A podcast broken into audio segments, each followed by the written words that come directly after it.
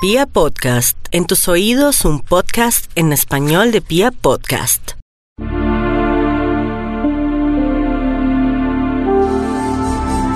Tu signo propio del elemento tierra, de quien eh, saca a relucir su particular eh, capacidad de análisis, su lógica y su argumentación. Quería mencionarte de la misma manera que haces parte de ese cuadrado de signos estacionales llamados los signos mutables.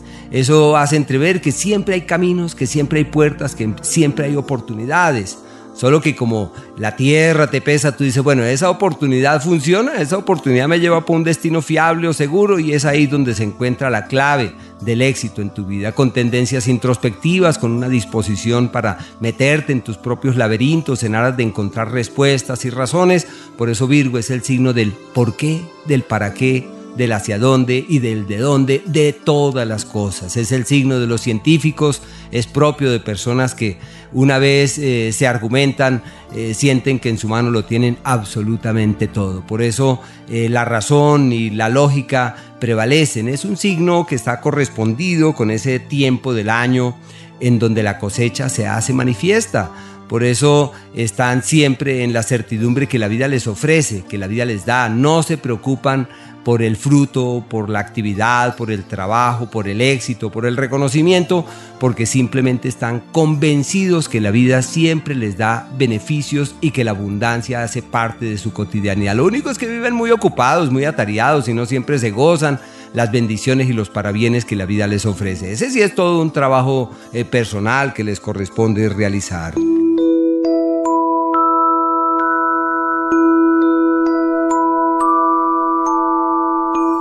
El astro de la felicidad, del bienestar, de la plenitud y de lo bueno, de lo amable y de lo expansivo de la vida está en el eje del amor, un mundo sutil, pero es decisivo. Así que es normal escuchar a los Virgos, me voy a casar, me embaracé, va a llegar mi hijo, voy a resolver las cosas que tengo pendientes con mis hijos, voy a hallar ese camino de concordia con esa persona que tanto amo, pero con quien he tenido diferencias. Es un año maravilloso para el amor, para la pareja, para el sexo, para la piel, para la conexión con el otro. Todo se da perfectamente para sentir la plenitud de esa conexión amable, fiable y segura con terceras personas. Un ciclo muy bello, muy bello ese ciclo.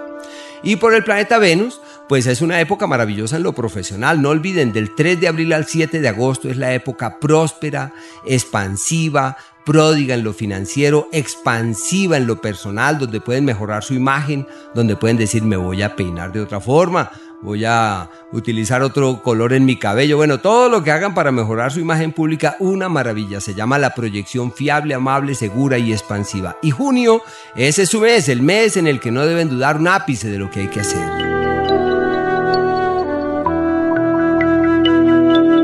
Es que la crisis de los Virgo es relativa para el año 2020 porque Saturno pasa por el eje del amor y es más sinónimo de quienes cristalizan sus cosas y acuerdan y resuelven. Es una época de madurar, de asentar, de solidificar lo importante. Pero Saturno está muy amable con los Virgo, se sienten perfectamente, no tienen fuerzas en contra. Es más, todo fluye mucho, mucho mejor para los Virgo. Saturno está perfectamente bien. Puede que en el amor se den cuenta cuál es el amor que nos sirve y que cambien los esquemas del pasado, que se den cuenta que hay cosas que no deben eh, mantenerse y pueden mirar las cosas con la objetividad suficiente, terminar un, un romance que no tiene futuro y establecer las bases de un nuevo orden.